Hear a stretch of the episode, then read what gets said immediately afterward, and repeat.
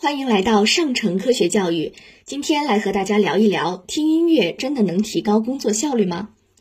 很多人觉得工作累的时候应该听听音乐，工作兴奋的时候更应该听听音乐。听音乐就像兴奋剂，能促进写作的人。但实际上，对大多数办公室职员而言，最好的音乐就是不听音乐。一项题为“音乐提高效率的好帮手”的早期研究发现，音乐真的能提高效率。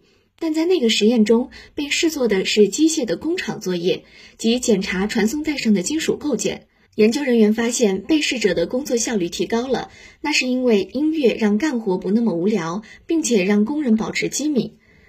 但在更需要复杂认知能力的测试中，如果将音乐和安静环境进行对比，人们在安静的环境下会做得更好。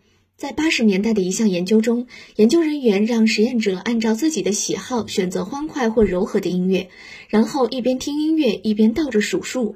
那些听着自己最喜爱的欢快的音乐的表现最差，而不听音乐的表现最好。也就是说，音乐越吸引人，它就越影响你集中注意力。而有歌词的音乐对需要语言能力的任务来说，简直是致命的。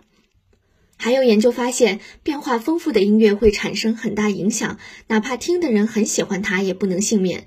一篇刚刚出炉的会议论文显示，和白噪声相比，音乐和说话声更容易让被试者感到心烦，并且会降低他们的记忆和数学测试成绩。